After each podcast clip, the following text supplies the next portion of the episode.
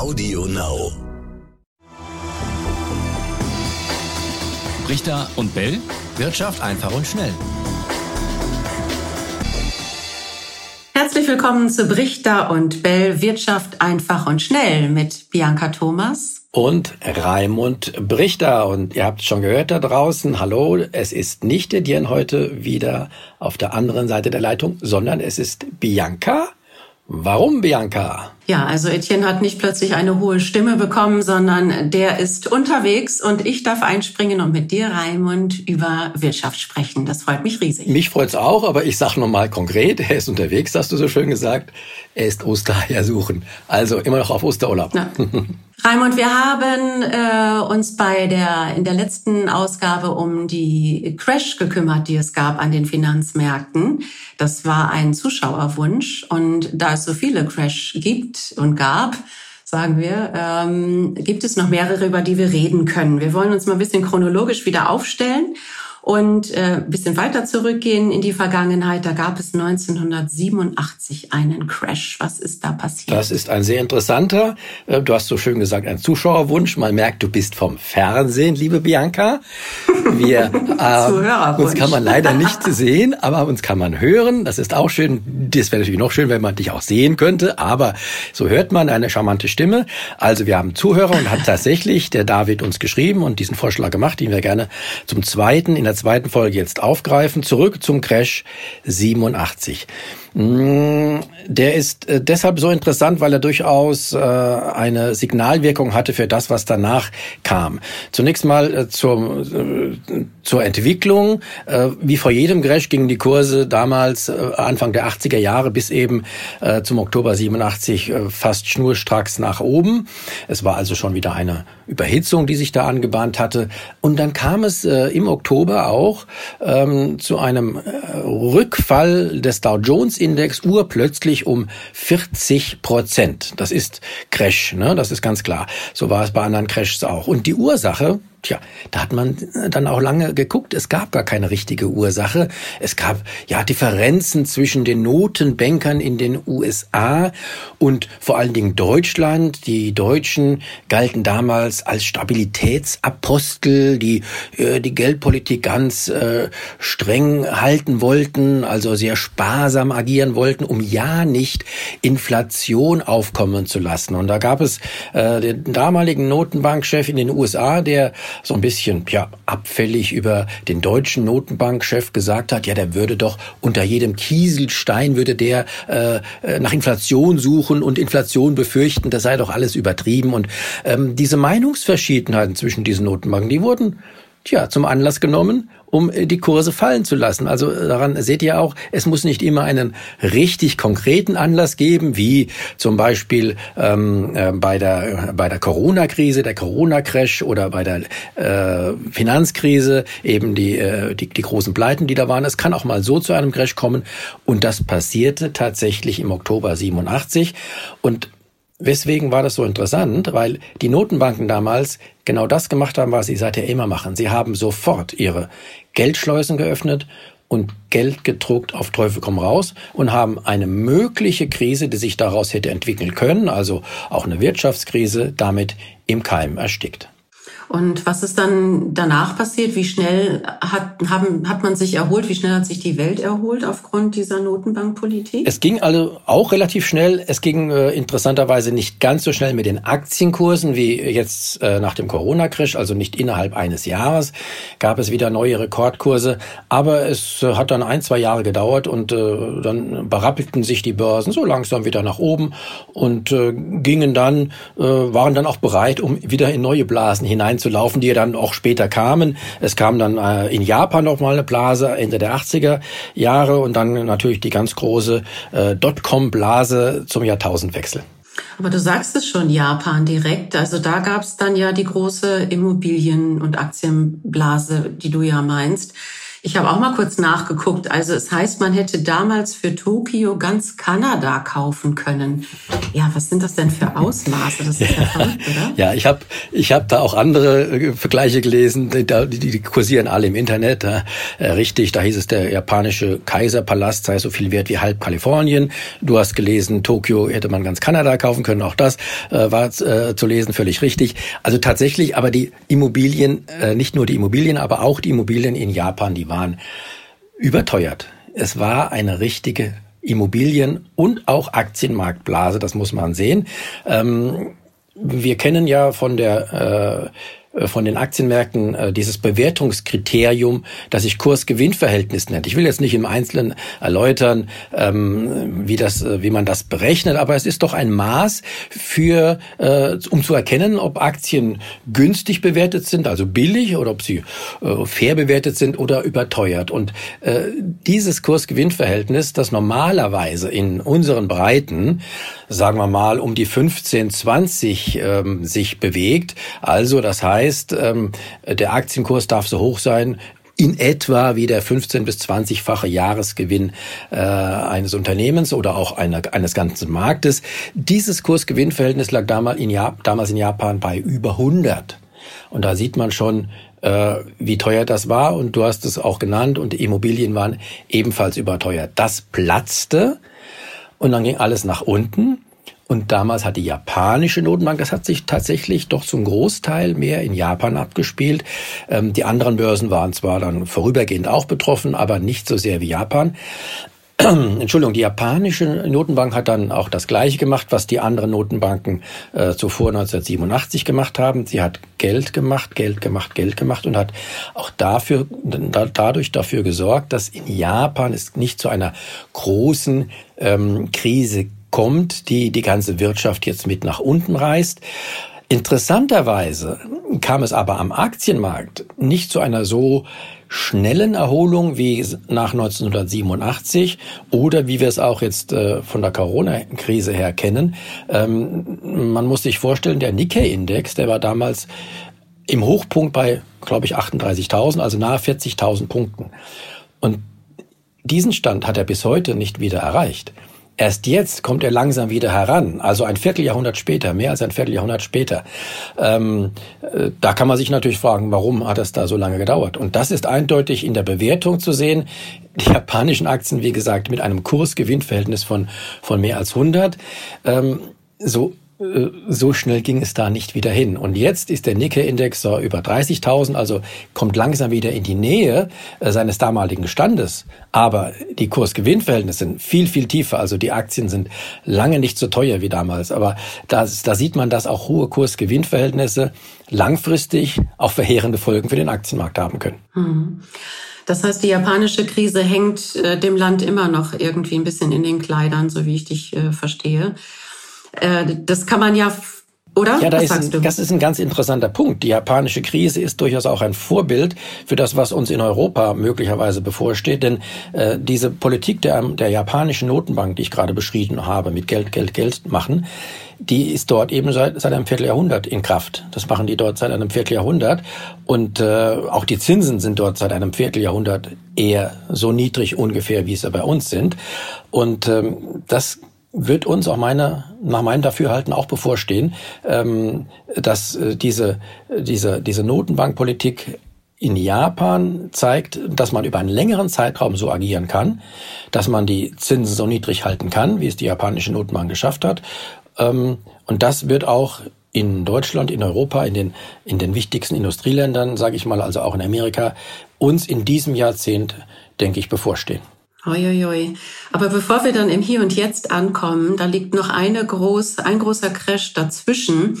Und äh, man kann, glaube ich, sagen, dem Nasdaq hängt die Dotcom-Krise nicht mehr in den Kleidern, oder? Die Dotcom-Blase, die geplatzt ist, die, die davon ist doch in den beim Nasdaq zum Beispiel, beim Technologieindex in den USA, ja, nichts mehr zu spüren. Richtig, aber auch da hat es äh, über zehn Jahre gedauert, äh, bis äh, der Nasdaq-Index wieder äh, seinen Rekordhoch äh, erklommen hatte, das er im Jahr 2000 erreicht hatte. Also auch da das war schon eine große Auswirkung. Aber die hat sich, das heißt zwar Dotcom-Blase, weil damals das Internet eben äh, langsam modern wurde und da gab es viele Hoffnungen und ähm, deswegen Dotcom-Blase. Aber auch da bezog sich äh, diese Blase eigentlich auf den gesamten Aktienmarkt, auch andere normale Aktien, herkömmliche Aktien, die aus der sogenannten Old Economy, wie man damals sagte, stammten. Auch solche Aktien stiegen und stiegen und waren damals relativ teuer. Ähm, wir in Deutschland zum Beispiel hatten den DAX damals auf 8000 Punkten äh, gesehen. Ähm, das war ein Kursgewinnverhältnis, wir haben ja gerade drüber gesprochen, von etwa 30 über 30 damals und das war für deutsche Verhältnisse sehr, sehr hoch. Deswegen krachte dann alles zusammen und bei uns kam auch noch der neue Markt dazu. Genau, der neue Markt, ähm, ja, den hat die deutsche Börse damals geschaffen und äh, mit vielen, ja, vielen Firmen drin. Es gab einen richtigen Hype. Äh, der neue Markt wurde dann wieder geschlossen. Glaubst du nicht, dass man den hätte vielleicht weiterlaufen lassen können? Denn der Nasdaq hat sich doch auch ja. erholt. Ja, das wurde schon heftig diskutiert. Ähm, der Unterschied äh, zum Nasdaq-Index und zur Nasdaq-Börse ist allerdings, der neue Markt war sehr jung und tatsächlich damals als Vorbild äh, diente die Nasdaq. Ähm, aber der große Unterschied ist, dass der Anteil der Betrugsfirmen der Firmen, die tatsächlich nur Luft hatten und nichts dahinter war, dass der am neuen Markt dieser Anteil sehr, sehr hoch war.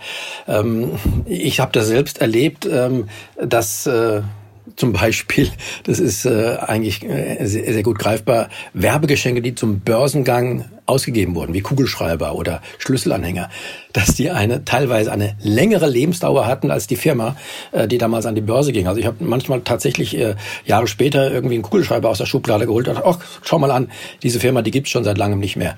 Das heißt, da gab es wirklich, da gab es wirklich äh, Firmen, die dann äh, das, das genutzt haben, diesen Hype, um Geld von Anlegern ähm, einzusammeln teilweise auch in betrügerischer Absicht, teilweise nur äh, vielleicht in, in Absicht, naja, zocken wir die mal ab, äh, ohne dass tatsächlich auch richtige Betrugsgeschäfte dahinter waren. Aber das war so, ein, so eine Gemengelage. Auf jeden Fall ein Großteil dieser Firmen, der war eigentlich nichts wert.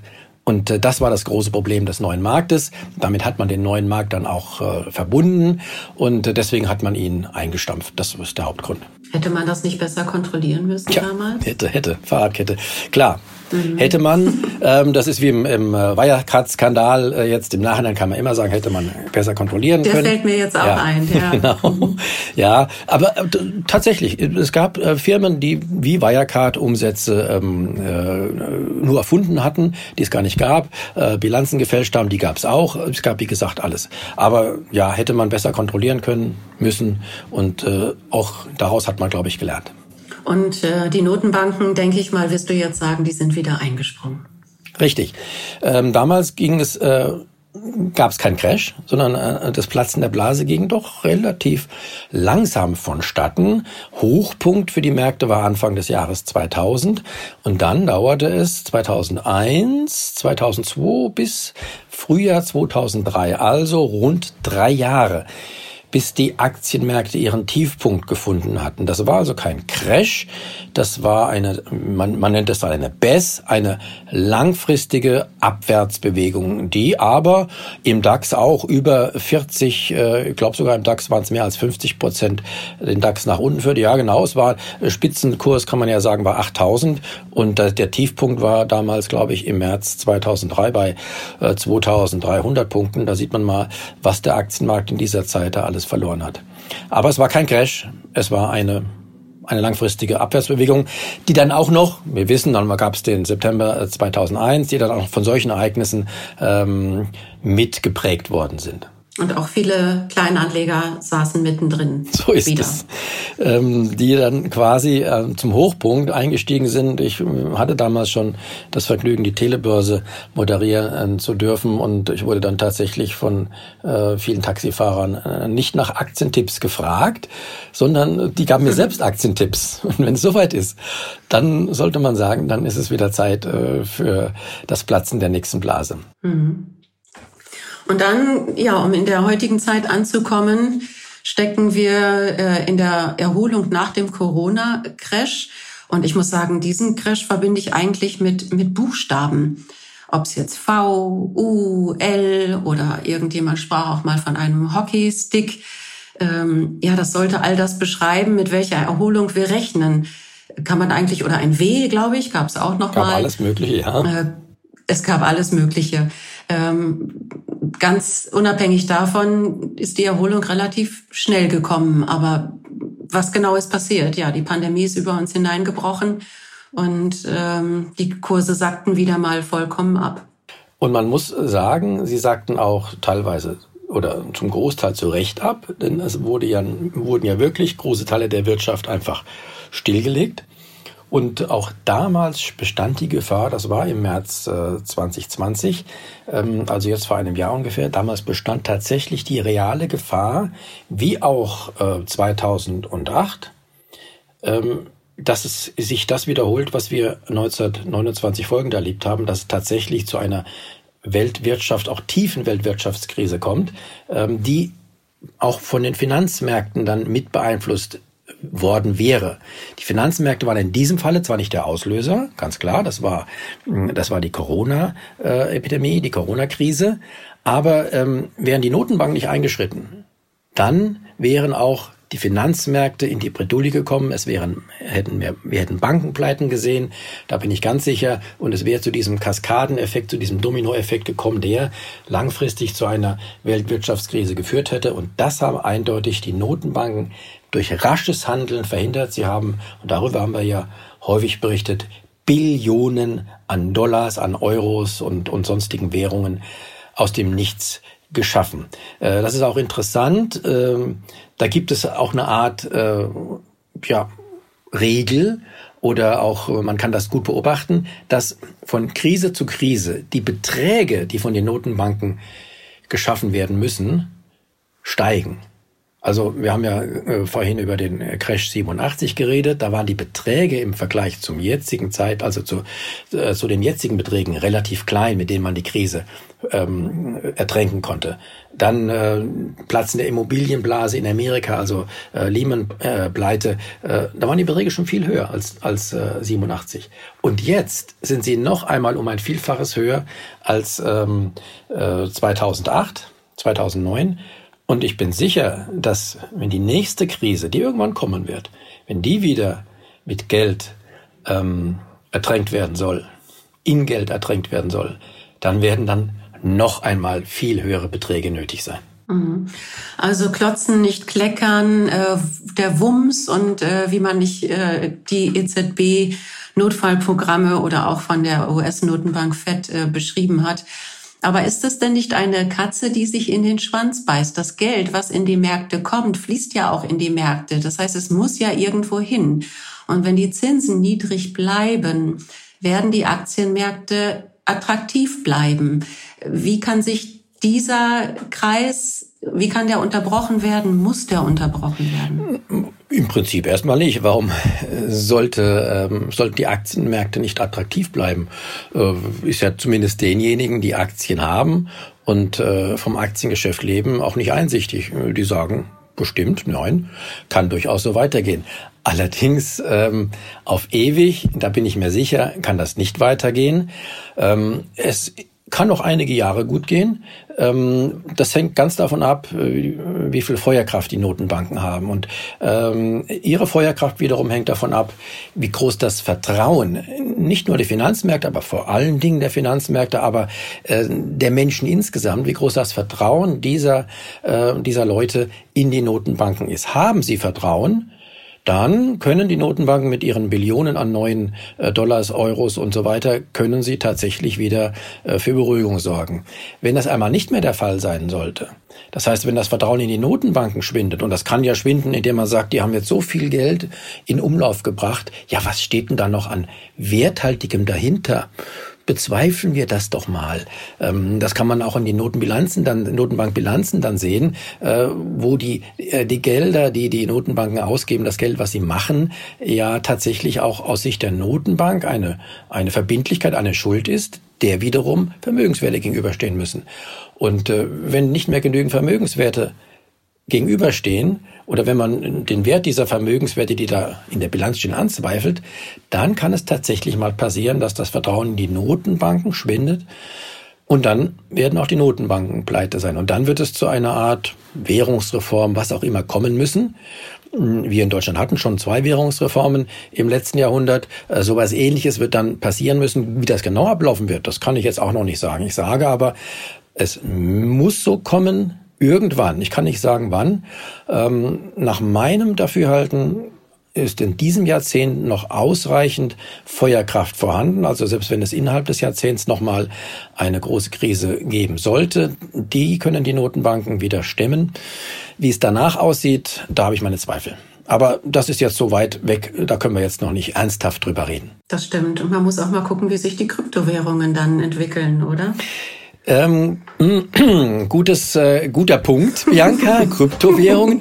Also vor allen Dingen äh, der Bitcoin, nehmen wir mal die Hauptwährung, der Bitcoin, ähm, der ist ja vor allen Dingen deshalb entstanden, weil man gesagt hat, wir haben kein Vertrauen in dieses Geld der Notenbanken. Die machen so viel davon.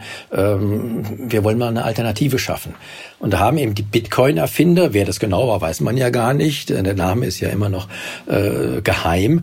Ähm, haben dann gesagt, dann kreieren wir doch eine Währung, die zwar hinter der zwar nichts steht, wirklich nichts, nur Bits und Bytes, kein Vermögenswert.